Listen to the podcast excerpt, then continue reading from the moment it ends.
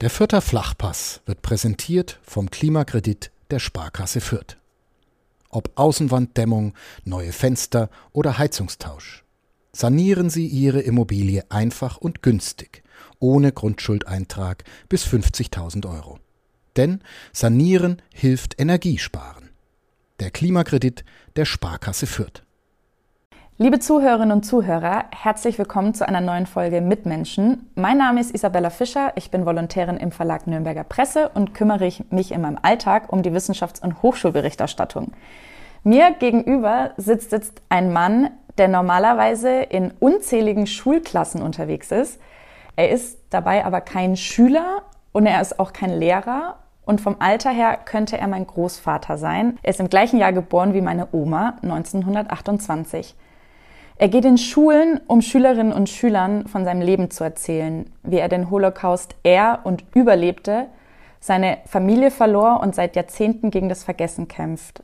Ich freue mich sehr und bin Ihnen wirklich sehr dankbar, dass Sie sich heute die Zeit nehmen. Kurz vor Ihrem Flug zurück nach Israel. Hallo Avanauer. Hallo.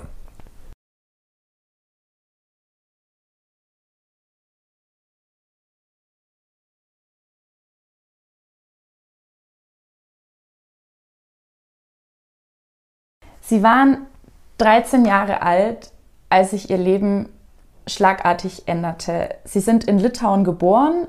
Litauen wurde von den Deutschen besetzt. Der Massenmord an der jüdischen Bevölkerung begann. Wie haben Sie diese Zeit in Erinnerung? Sie waren ja quasi kurz davor, ja, ein, ein Teenager zu sein. Ich bin sehr schnell erwachsen geworden und musste auch äh, übernehmen verschiedene Dinge, was eigentlich ein Kind niemals gemacht hat. Oder ich musste erwachsen werden, sehr schnell. Weil nachdem wir in Ghetto reinmarschiert sind oder gezwungen wurden, ins Ghetto zu gehen, hat nicht lange gedauert und ich musste übernehmen äh, den, den Platz von mein, meiner Mutter. Meine Mutter ging zur Arbeit, mein Vater musste arbeiten, mein älterer Bruder war schon nicht am Leben. Mit 14 wurde er erschossen, weil er wurde geschnappt beim Einkaufen äh, Brot. Also ich musste aufpassen auf diesen kleinen Jungen. Er war zwei Jahre alt. Ich war 13. Ich musste nicht nur aufpassen, ich musste ihn versorgen äh, mit allem, was äh, ein zweijähriger Kind braucht. War gar nicht so einfach, weil es war ja nicht nur die, die, das, das normale Versorgung von Kind, er wollte ja auch essen. Und Essen zu dieser Zeit war schon ein Problem. Also auch das musste ich sorgen, dass dieser kleine Junge wenigstens nicht hungrig zu Bett geht oder verlangt nach Essen, weil normalerweise Kind in so einem Alter, manchmal muss man ihn zwingen zum Essen. Jetzt war es nicht mehr der Fall. Also das war der Anfang, mein, mein Erwachsenenleben eigentlich weil ich bin sehr schnell erwachsen geworden. Ich wusste, dass ich habe auf mich genommen ein, ein, ein, äh, ähm, eine Sache, das war ja von ein, ein Tag an den anderen eigentlich. Wir haben am Anfang äh, die Kaunas, die Stadt, wo wir lebten, äh, äh, verlassen, sind, haben probiert, äh, tiefer ins Land zu gehen, dann kamen wir zurück, hatten kein Zuhause mehr und dann wurden wir geschickt ins Ghetto. Und in Ghetto war nicht so einfach. Wohnungen zum Beispiel hat man nicht verteilt. Man musste finden eine Bleibe. Jetzt waren wir 20 Leute in einer Zwei-Zimmer-Wohnung mit Küche. Glücklicherweise, die andere Teil waren auch Familien von uns. Aber es war doch ein bisschen eng geworden. Aber wir wollten doch äh, zusammenleben und füreinander da sein. Weil wir wussten ja genau, wo wir sind und was uns bevorsteht, mehr oder weniger. Also ich musste schnell erwachsen werden. Wann haben Sie gemerkt, was, was das jetzt bedeutet, ins, ins Ghetto zu ziehen? War Ihnen bewusst, dass wirklich Ihr Leben in Gefahr war? Ja, Im Anfang, Ghetto, haben wir angesehen, eine gewisse Hilfe. Weil wir dachten, jetzt sind wir unter uns. Wir sind nicht mehr zusammen mit den Litauern, weil unser Problem im Anfang waren die Litauer. Weil der Mord an die Juden haben die Litauer angefangen. Die ersten äh, Einmarschtage sind ja Tausende, vor allem Männer, ermordet worden, auch Frauen. Es war ja kein, kein Unterschied zwischen den zwei. Also, wie fängt man an, ein neues Leben in ein Ghetto? Aber jetzt sind wir frei von den Litauern und dachten, das äh, Gehen im Ghetto ist, ist auch eine, eine gewisse Verteidigung. Die Litauer werden keinen Zugang haben zum Ghetto. Jetzt sind wir unter uns. Die Deutschen werden auf uns aufpassen. Die Deutschen haben doch uns nicht gemordet. Die Litauer haben uns gemordet. Das, das war so, sehr schnell hat man begriffen, was ist, ist eigentlich jedes nicht so.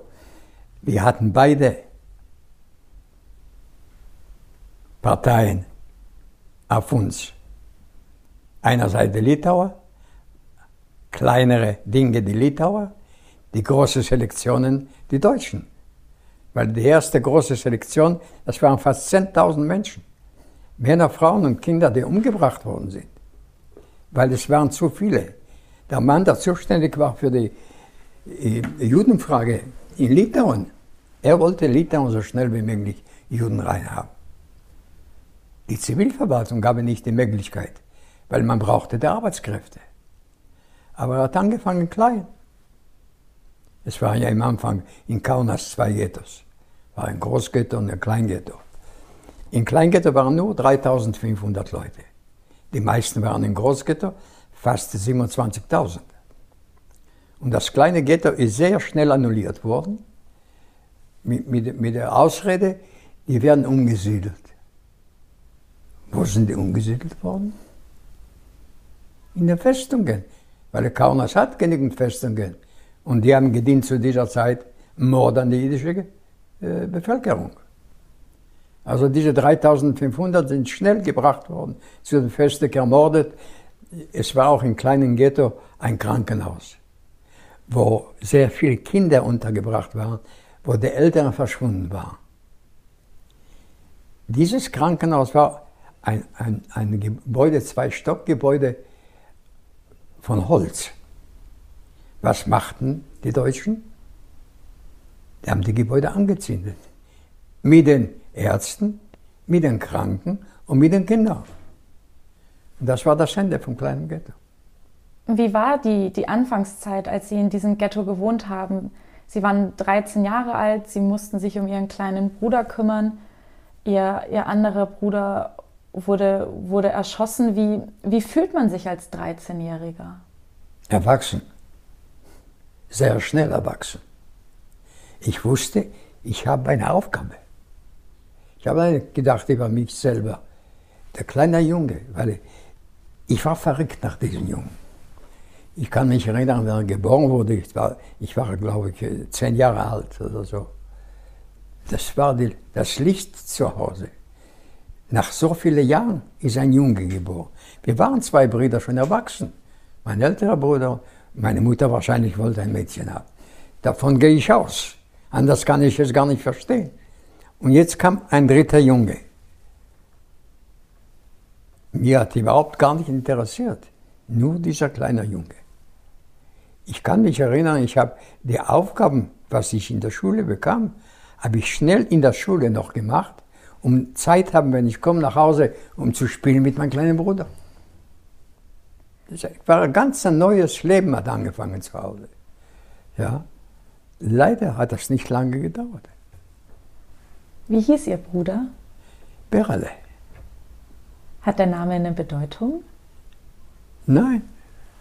Er, er, er hat bekommen einen Namen, äh, meine Mutter hat einen Bruder, der gestorben ist.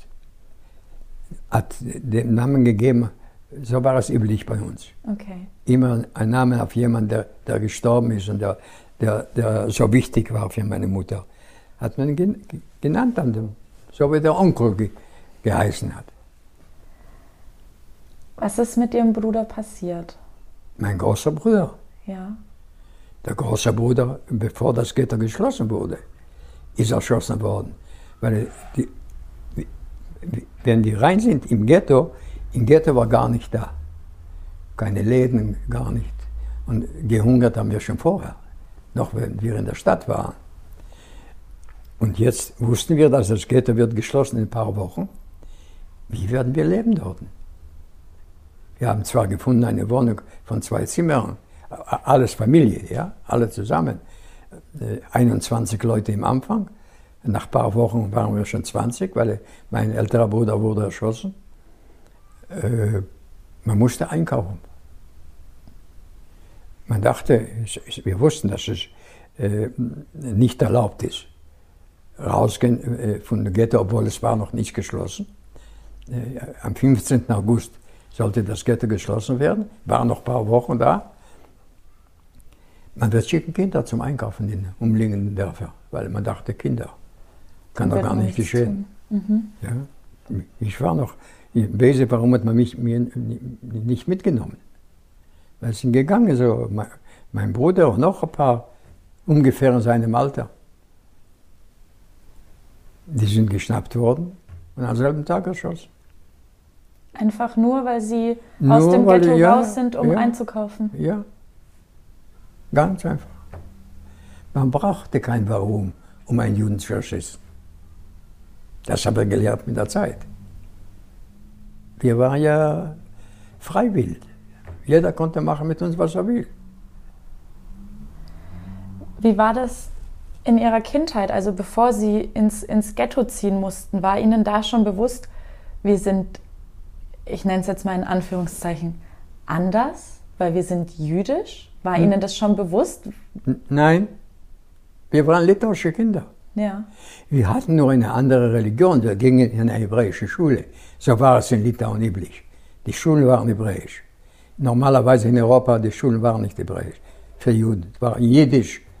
Es war auch die Landessprache dabei. War, war die, die litauische Geschichte das lernten alles, alles mit. Aber die Hauptsprache war Hebräisch. Überhaupt äh, kein Unterschied. Ich ging in dieselbe Schule, wie meine Mutter gegangen ist. Ja. Wir lebten frei in Litauen. Es, selbstverständlich war Antisemitismus da. Bin ja streng katholisch Litauen. Aber es lebten auch andere Minderheiten in Litauen. Und eigentlich lebten wir alle miteinander, nicht gegeneinander. Litauen war ja kein reiches Land. Auch heute nicht. Die meisten Leute lebten in kleinen Ortschaften. Landarbeiter, Viehzüchter, auch Juden. War überhaupt kein, kein Unterschied. Es waren Litauer, die Jiddisch gesprochen haben, genauso wie jeder jiddische Bürger in Litauen. Weil man lebte miteinander, Tier an Tier. Auch wo wir lebten, im Haus, wo wir lebten, war eine litauische Familie. Man war befreundet. Kinder spielten zusammen. Ich nannte sie Tante manchmal, weil es war kein Unterschied. Wir wussten, dass Antisemitismus ist da. Ab und zu haben Kinder Steine geschmissen, einer auf den anderen. Aber wir haben es mehr, mehr oder weniger gesehen als Kinderspiel.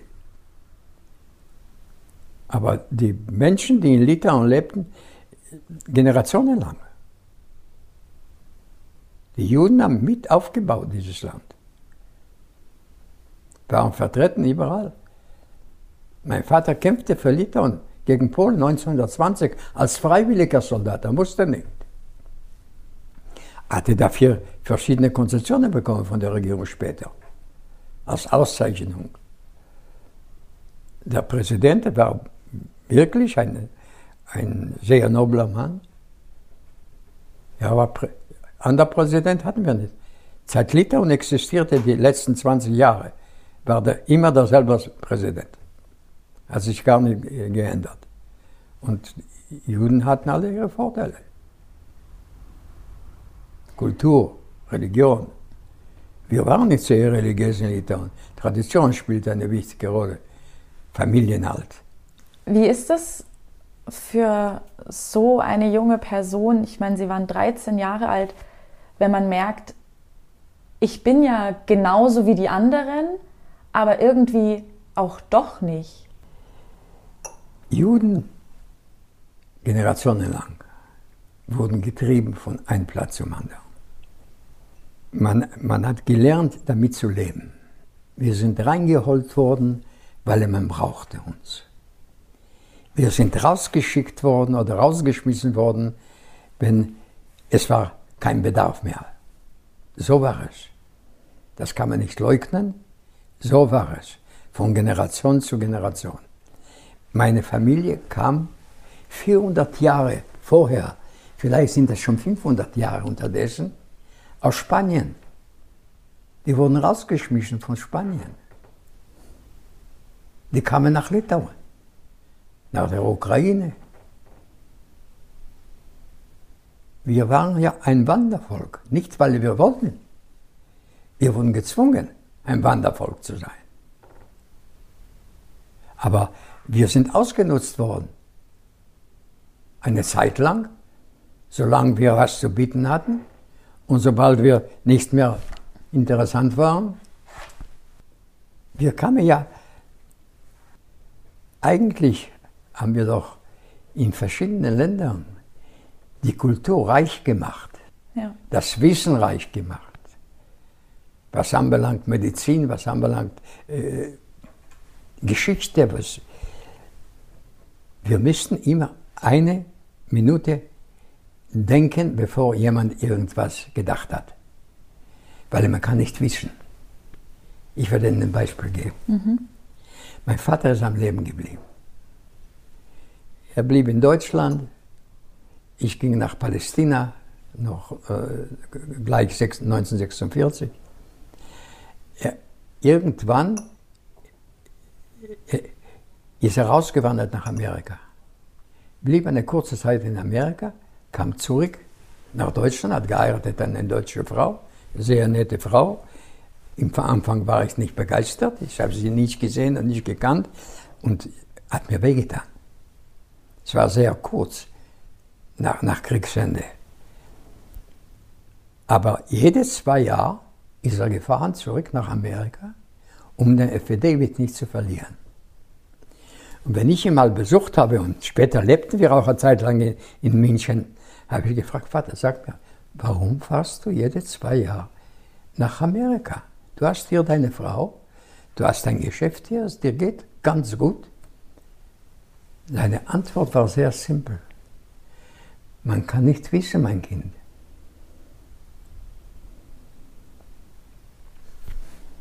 Da hatte Ihr Vater recht. Ja, Warum haben wir die ersten in Israel bekommen, die Spritzen? Warum waren wir die Ersten? Man kann nie wissen. Bravo. Wir müssen immer eine Minute vorher denken, bevor einer irgendwas nachgedacht hat. Hm. Weil man kann nicht wissen. Wir leben unser ganzes Leben mit dem Koffer in der Hand. Ist es leichter zu leben? Nein. Aber wir probieren davon das Beste zu machen. Weil etwas anderes konnten wir nicht. Und auch jetzt in, in Israel, sind wir schon sicher? Nein. Dass wir müssen unsere Kinder, Enkelkinder und Urenkel schicken ins Militär? Und niemand denken, was wird morgen sein? Umgezingelt mit, mit Leuten, die uns vernichten wollen, was die Welt nicht versteht. Es ist keine Frage, Frieden machen oder nicht, zwei Staaten oder nicht zwei Staaten. Die wollen uns nicht haben dort. Das ist die Wahrheit. Genauso wie Europa wollte uns nicht haben. Man hat uns reingeholt, weil man uns gebraucht hat. Wenn ich gekommen bin in Palästina 1946, waren ungefähr 600.000, 700.000 Juden in Palästina. Heute sind wir ein Volk von fast 9 Millionen. In das Städtchen, wo ich gebracht worden bin, als neu, äh, ich war kein Neueinwanderer, ich war ein Flüchtling, war ein Riesenunterschied zwischen Flüchtling und Neueinwanderer, lebten ungefähr 3.000, 4.000 Einwohner. Wie viele leben dort heute?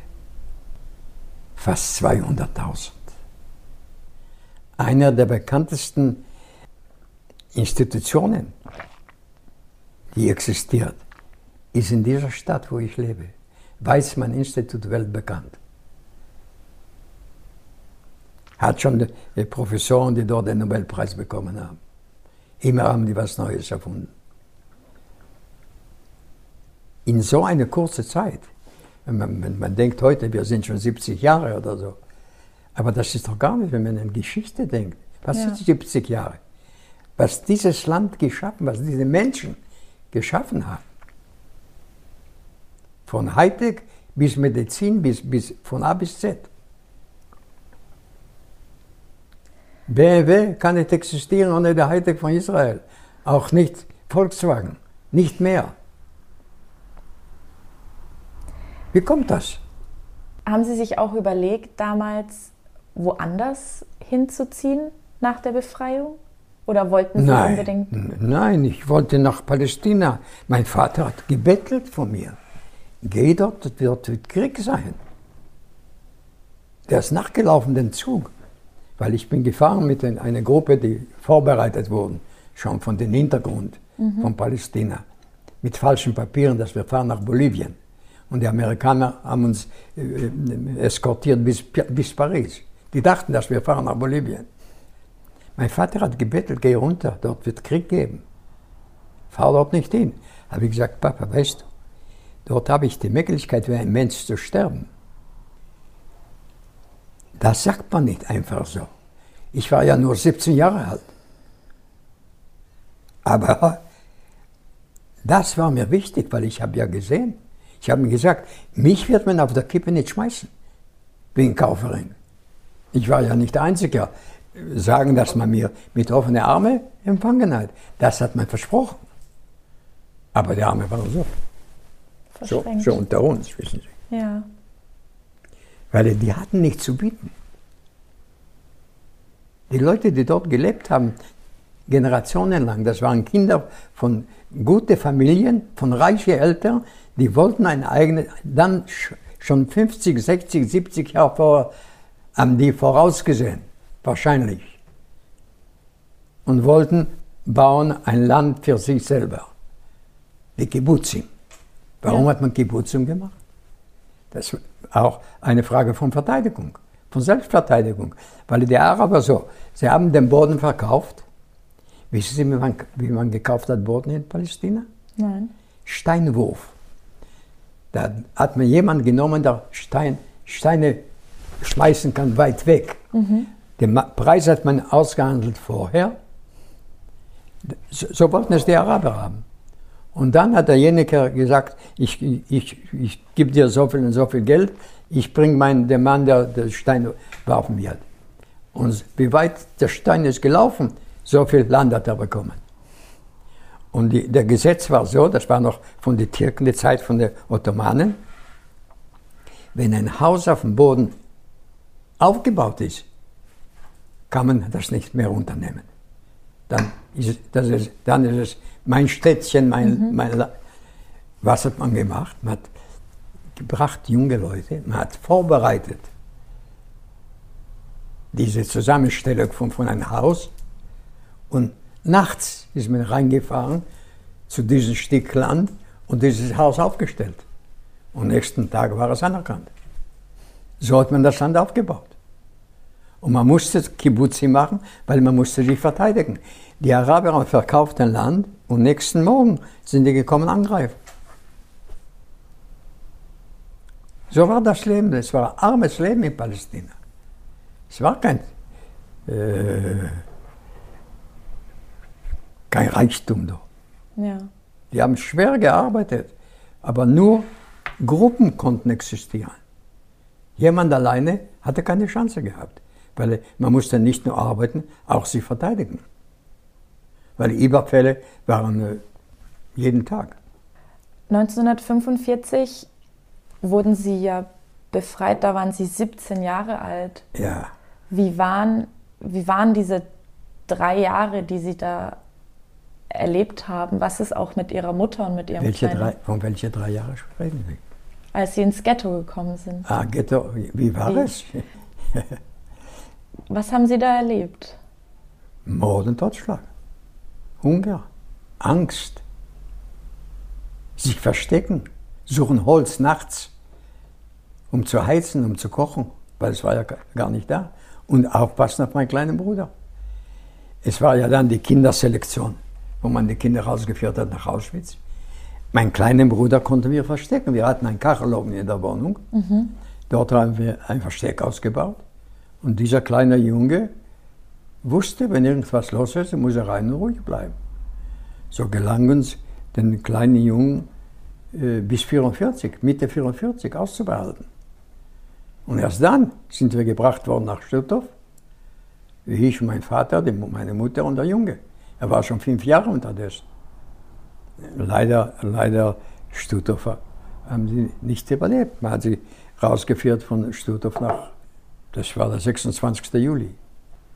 Hatten eine Frau mit Kindern, waren noch manche Kinder, die aus Litauen vom Ghetto gebracht worden sind, ausgeführt nach Auschwitz. Am selben Tag wurden die vergast. Das habe ich bekommen von Haraldsson, diese Auskunft. Meine Mutter war 38 Jahre alt. Warum musste sie sterben? Wussten Sie, was mit Ihrer Mutter und mit Ihrem kleinen Bruder passieren wird, als Sie sich verabschiedet haben? Sicher, ich wusste, dass das Ja. das letzte Mal, wir sehen ihn das letzte Mal. Das war klar. Wir wussten nicht, ob wir am Leben bleiben werden, ich und mein Vater. Aber das, die Frau mit Kindern, weil die Kinder vom Ghetto hat man ja schon rausgeführt vorher. Zufällig war mein kleiner Bruder am Leben und noch ein paar Kinder waren am Leben, weil man sie nicht gefunden. Aber es war klar, dass die haben keine Chance. Wir haben probiert fin- zu suchen und finden einen Platz, jemanden, der bereit ist, meinen kleinen Bruder zu nehmen. Leider war es nicht gelungen. Wäre das gelungen, wäre meine Mutter am Leben, wäre der kleine Junge am Leben. Manche Litauer haben doch Kinder genommen, ausbehalten. Manche haben Kinder genommen, die haben eine gute Bezahlung genommen und die Kinder abgeliefert an der Gestapo. Aber es waren auch solche, die wirklich Kinder ausbehalten haben. Überlegen, Wir hatten einen Nachbar, der rausgeführt worden ist in einen, in einen Sack mit Kartoffeln. Er war später der Präsident von Exten, äh, Exten äh, äh, Gericht in äh, Jerusalem. Ist am Leben geblieben. Brickmann. Werde ich nie vergessen. haben Sie sich häufig überlegt, was wäre passiert, wenn? Hat man solche Gedanken? Wenn, Was, wa- wenn was? Wenn- Se- Selbstmord? Niemals. Aufgeben? Diesen? Äh, soll ich noch meine Henker geben, geben eine Möglichkeit, sich zu freuen, mich zu erledigen? Oh nein, niemals. woher haben Sie diesen, diesen unbändigen Lebenswillen genommen, wenn Ihre Familie. Ich wollte nicht sterben. Ja. und lebte mit der Hoffnung, vielleicht werden die, vielleicht auch mein Bruder, der ältere Bruder, vielleicht ist er irgendwo verschickt worden. Vielleicht wird er eines Tages zurückkommen. Vielleicht stimmt das gar nicht mit Auschwitz, das hat mein- meine Mutter und der kleine Junge umgebracht. Ich habe es Jahre später bekommen von Alson, die Auskunft. Ich wollte niemals aufgeben. Ich bin, normalerweise bin ich ein sturer Mensch. Wenn ich mir irgendwas im Kopf gesetzt habe, äh, von klein war, weiß ich auf, habe ich es nie nachgegeben. Leben ist eine feine Sache. Warum aufgeben? Freiwillig? Soll ich meine Henker einen Gefallen tun? Und den ersparen die Arbeit? Da muss ich doch blöd sein. Ich habe ein Lächeln auf dem Gesicht, weil das so. Das schwappt über. Ich verstehe, ich verstehe. Das, das schwappt über, wenn Sie sagen, Ich das Leben ihr- ist eine ich kann feine ihr Sache. Gesicht ablesen. Ja, Glauben Sie mir. ich finde, es ist nicht selbstverständlich, dass Sie nach, nach der ganzen Geschichte sagen, dass das Leben eine feine Sache ist. Ist doch. Aber es, ja, Wenn ich anschaue meine Urenkel, zehn Urenkel habe ich. zehn Stück. Ja, vorläufig. Ja, die sind noch jung. Ich bin ein reicher Mann. Wer kann sich gleichen zu mir? Zehn Urenkel. Ja, Ich rede nicht von den fünf Enkelkindern von einer Seite, aber die fünf haben ja noch fünf gebracht. Und wer weiß, vielleicht werden noch geben. Und meine Kinder, ich habe nur zwei. Aber schauen Sie, was die alles produziert haben. Ja. Jetzt stellen Sie sich vor, wären die zwei Brüder meine am Leben. Haben Sie mein Buch gelesen? Tatsächlich noch nicht. Aber das möchte ich machen. Wenn Sie werden lesen mein Buch, die erste Seite vom Buch. Wenn Sie lesen, was mein Onkel, wenn er neun Jahre alt war, was er mir mal am Tisch sitzend, die ganze Familie gesagt hat. Und ich wusste nicht, wo nimmt er das überhaupt? Er hat mich angeschaut und sagt, Opa, weißt du, wenn ich erwachsen werde, werde ich erfinden eine Uhr, die zurückgeht. Sag ich, wozu brauchst du eine Uhr? Ja, das zurückgeht. Ich sagte, dann werde ich kennenlernen, alle meine Onkels und Cousins. Ein neunjähriger Junge. Wow. Heute ist er 18. Er hat nicht nur Abitur gemacht, er hat auch die Universität Tel Aviv gemacht. Mit 18 Jahren. Das ist sehr jung. Sehr jung. Jetzt ist er beim Militär. Leider.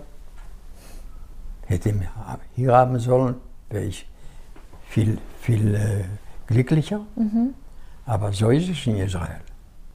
Seit über 20 Jahren besuchen Sie nun Schulklassen, auch in, in, hier in Schwabach, wo wir gerade sind, und, und in Nürnberg. Das heißt, Sie haben schon zigtausenden Schülerinnen und Schüler, die Ihre Enkel und Urenkel sein könnten, von, von ihrer Geschichte erzählt. Ermüdet das nicht irgendwann, ständig von seinem, von seinem wirklich, von seiner schlimmen Geschichte zu erzählen? Das gibt mir die Kraft. Ja? Ich werde noch gebraucht. Nicht nur das, ich erzähle ja keine Märchen. Ich rede von meiner Familie, von meinen Brüdern, von meiner Mutter, von meinen Onkels und Tanten. Solange ich rede über die, für mich sind sie lebendig. Weil es ist ja niemand da, der sich an die erinnern kann. Ich bin der Einzige, Ja. der noch da ist. Die werden sterben zusammen mit mir. Aber solange ich lebe, leben die auch. Das ist eine schöne Vorstellung. Ja? Ist nicht einfach, Das glaube ich Ihnen. ja, aber das gibt mir die Kraft. Aber auch die Jugend gibt mir die Kraft. Ich, ich treffe ja, ich, ich, ich habe ich hab herausgefunden, dass eigentlich, jetzt gibt es eine Ausstellung in, in, in, in, in München, in, in, äh, äh, im Museum, dort im neuen Museum. Ich habe angefangen 1990 damit. Das sind 31 Jahre. Ja. Wie habe ich es geschafft überhaupt?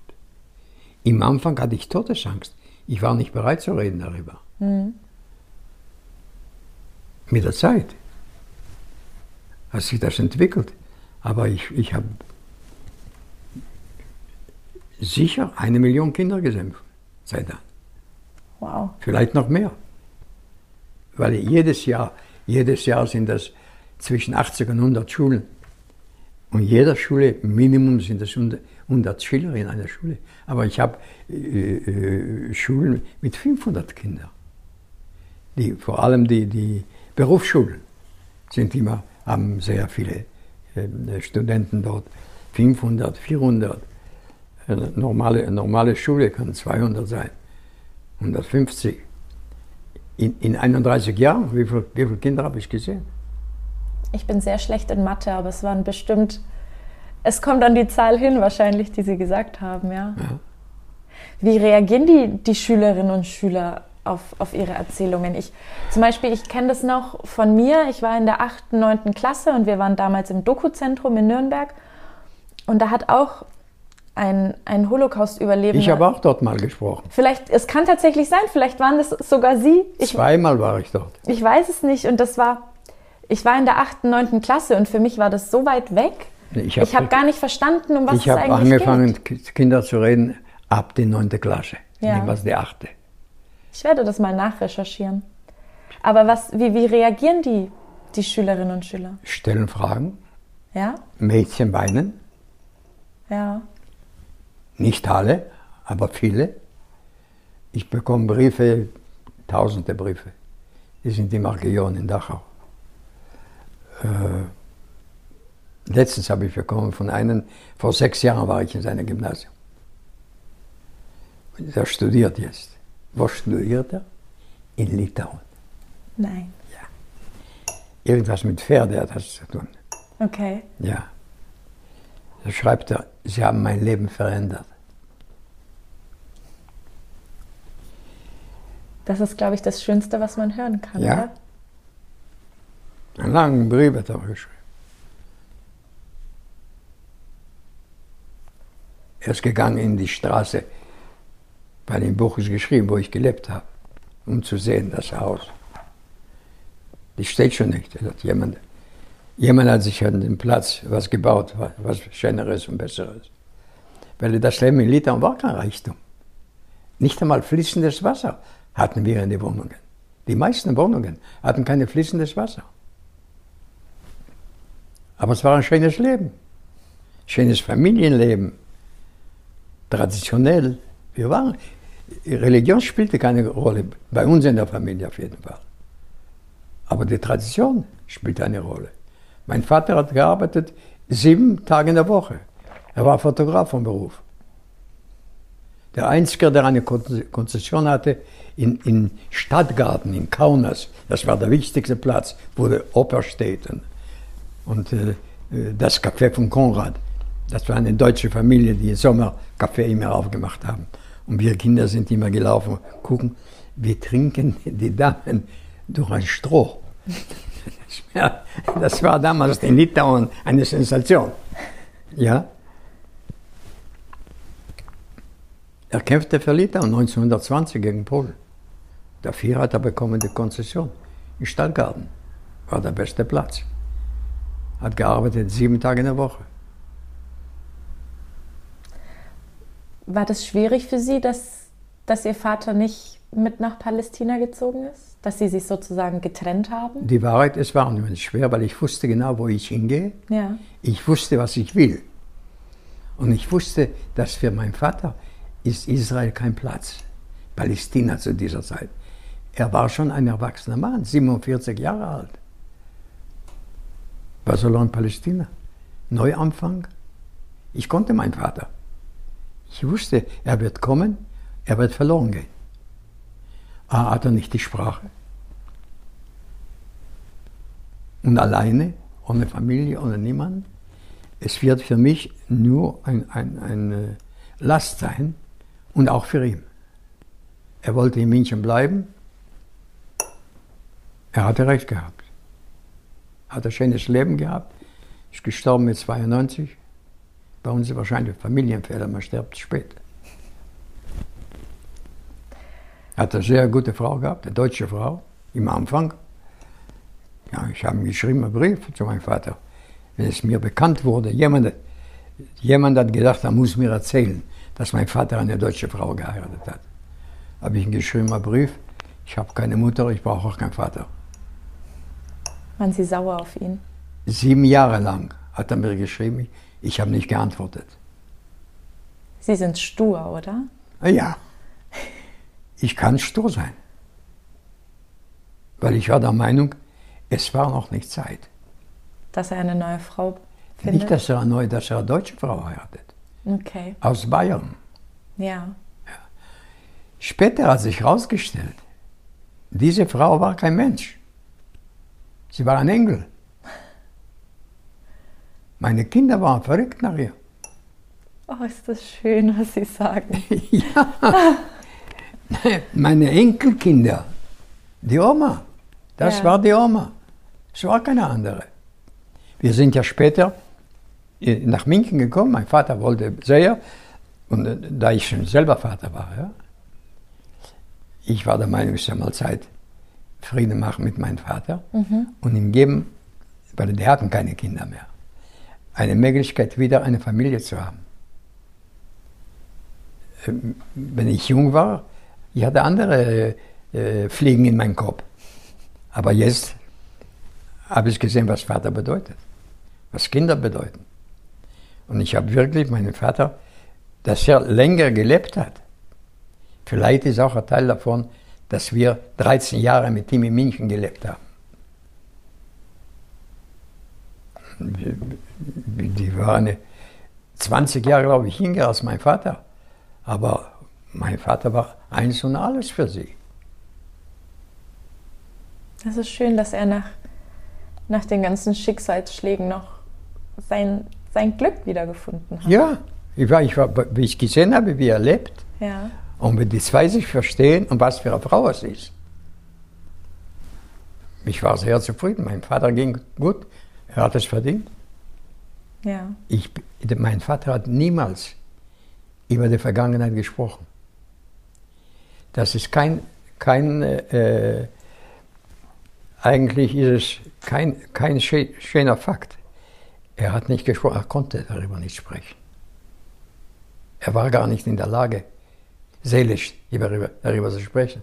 Ich habe zwar verloren eine Mutter und zwei Brüder, aber er hat verloren eine Frau und zwei Kinder. Außer die andere Familie, die verloren gegangen ist. Er hat es. Ich gehe davon, ich bin auch davon ausgegangen, er hat das gar nicht so leicht. Und ich habe gesehen, wer hat aufgelebt, wenn ich kam mit meinen Kindern nach München. Von einem Tag auf den anderen hat er eine Familie wieder gehabt. Ja. Man war jedes Wochenende zusammen. Wir sind zusammen nach Italien in Urlaub gefahren. Ein ganz, ganz neues Leben. Das konnte ich ihm schenken.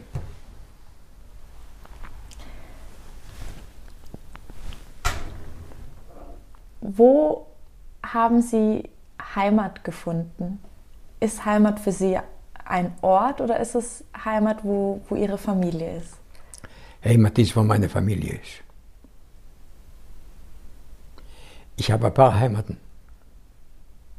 Ich habe Familie in Israel, ich habe Familie in Amerika, ich habe Familie in Deutschland. Deswegen sind Sie wahrscheinlich noch so viel unterwegs. Bitte? Deswegen sind Sie noch so viel unterwegs? Nicht deswegen. Ich bin unterwegs, weil ich habe auf mich ein, ein, ein äh, wie soll ich es nennen, eine Pflicht genommen. Wir verschwinden. Und sobald keine Zeitzeugen mehr da sein werden, wird dieser Kapitel langsam absterben. Ich mache mir keine Illusionen. Und solange man es am Leben halten kann, und solange jemand von meiner Generation noch am Leben ist, und solange Juden sind noch verfolgt in manchen Ländern, müssen wir da mitmachen. Ich habe schon manche Dinge gemacht, die nicht immer einfach waren. Das heißt, die Frage, ob Sie daran denken, aufzuhören, muss ich Ihnen jetzt gar nicht stellen, weil Sie werden weiter in die Schulklassen Sicher, gehen. Ja? Solange, solange ich akzeptiert werde und solange mein Kopf noch funktioniert, werde ich es immer wieder machen. Das ich ist das Minimum, was jemand machen kann. Ja. Das schuldet doch diejenigen, die nicht überlebt haben. Niemand redet über die. Sie haben gerade gesagt, dass Ihr Vater nie darüber gesprochen hat, dass seine Frau und seine zwei, zwei Söhne umgekommen sind. Haben Sie dann erst angefangen, darüber zu sprechen, als Sie an die Schulen gegangen sind? Ja. ja? Es war, zu Hause war es kein Thema. Okay. Ich habe niemals über meine Vergangenheit zu Hause gesprochen. Ich hatte auch keine Zeit dafür. Ja. Ich war beschäftigt, ich musste, musste arbeiten, musste eine Familie ernähren. Also es war ein ganz anderes Leben. Hat Ihnen das geholfen, das Geschehene auch zu verarbeiten, dass Sie endlich teilweise, mal... Teilweise schon. Okay. Ja, obwohl, obwohl äh, je älter man wird, umso schwerer wird das. das, das äh, meine Nächte werden immer kürzer. Und vor allem ist es, weil ich damit beschäftigt bin die ganze Zeit. Das geht mir überhaupt nicht vom Kopf raus. Wenn ich ins Bett gehe, denke ich schon morgen, was für Klasse habe ich morgen? Wie alt sind die? Inwiefern kann ich die belasten? Mhm. Was soll ich ja erzählen, was soll ich nicht erzählen? Ich will, ich will doch den Kindern nicht wehtun. Das ist doch nicht mein, mein, was ich machen will. ich will, einerseits will ich meine Geschichte erzählen, andererseits, wir sind ein kleines Volk. Wir brauchen Freunde. Ich probiere auch Freunde zu gewinnen. Ja, wir machen mach ja Austausch Schüler äh, Israel und Deutschland. Jahrelang. Ja. Und ich sehe diese Kinder, wenn die sich treffen. Es ist kein Unterschied zwischen deutschen Kindern und israelischen Kindern. Nach fünf Minuten weiß ich nicht, wer es wäre. Die sind für mich eines. Und ich sehe, was sich entwickelt später zwischen diesen Kindern, nicht nur zwischen diesen Kindern, sondern auch zwischen den Familien von diesen Kindern. Weil wenn die besuchen Deutschland, sind die Kinder in Heim, in, in Wohnungen von, von, von die, die, die Kinder, die sie besuchen. Ja. Und umgekehrt genau dasselbe. Die deutschen Kinder kommen nach Israel und sind bei, bei der Familie. Das ist doch äh, äh, ein Wunsch, der sich erfüllt. Niemand, niemals konnte träumen darüber. Und ich sehe das als, als Realität, nicht als Traum. Es ist gelungen. Ja, das stimmt. Nur überlege ich mir, wie wird das sein, wenn kein Zeitzeuge da ist? Wird sich jemand kümmern darum? Ihr Museum, da Museum. Aber der Personal Touch, mhm. das wird nicht mehr sein. Leider. Ich habe mal eine Zahl rausgesucht.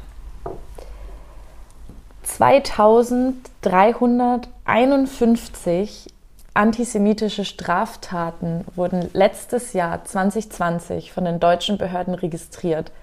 Das sind 16 Prozent mehr als im Vorjahr und es ist ein Höchststand seit, der, seit Beginn der Erfassung antisemitischer Straftaten vor 20 Jahren.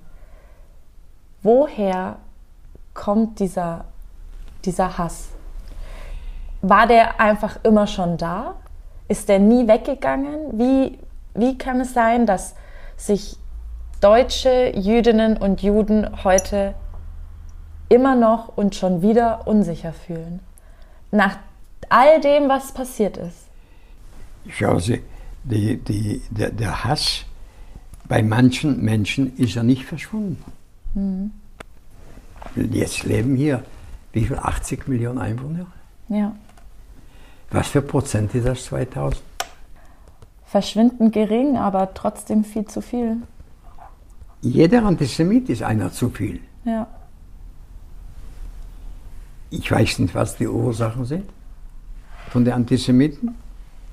Ich sehe es nicht als ein jüdisches Problem. Mhm. Ich bin der Meinung, das ist ein Problem des Landes, die Machthaber, die Leute, die dieses Land anführen. Und wenn die damit nicht fertig werden können, vielleicht brauchen wir eine andere Regierung. Vielleicht brauchen wir mehr, mehr Aufklärung. Ich will hoffen, dass die, diese Kinder, die mich zuhören, und das sind nicht wenige, die werden keine Antisemiten sein. Die werden vielleicht mithelfen, diese Antisemiten zu bekämpfen. Aber Antisemitismus war immer da. Er wird auch immer da sein. Wissen Sie warum? Weil die Juden werden auch immer da sein. Man kann sie nicht vernichten. Mein Geschichtslehrer meinte in der letzten Stunde vor unserem Abitur, dass meine Generation dafür sorgen muss, sowas nie wieder vorkommt, dass die Ideologien der Nationalsozialisten nicht mehr weitergetragen werden. Das war so dieser berühmte letzte Satz, der so hängen geblieben ist, bevor man die Schule verlassen er hat. Er hat recht. Was sagen Sie den Schülerinnen und Schülern? Haben Sie einen letzten Satz, den Sie, den Sie immer sagen, weil das der ja, prägnanteste ist? Ja. Leben ist eine feine Sache, Kinder. Macht das Beste davon. Das ist ein Geschenk, das man nur einmal bekommt. Es gibt kein zweimal. Es liegt an euch, wie euer Leben aussehen wird. Das ist mein letzter Satz. Und das ist, glaube ich, der schönste letzte Satz, den Sie hätten sagen können. Das ist genau, was ich denke. Ja. Ich würde nie was sagen, wenn ich nicht glaube daran. Ich bin der Meinung, dass Leben eine feine Sache ist. Trotz allem. Trotz allem. Ja? Die Frage ist, was macht man damit? Und Sie haben auf jeden Fall was daraus gemacht. Heute, die Welt ist offen für jeden. Aber gibt es was Schöneres als Leben? Nein, Und Leben schenken? gibt's nicht. Gibt's nicht. Gibt's nicht. Ja? Machen wir davon das Beste. Ich danke Ihnen so, so sehr, dass Sie sich die Zeit genommen haben, mir das zu erzählen. Es war mir ein Vergnügen. Meins auch. Wirklich, vielen, vielen lieben Dank. Das ist was ganz Besonderes. Passen Sie auf sich auf.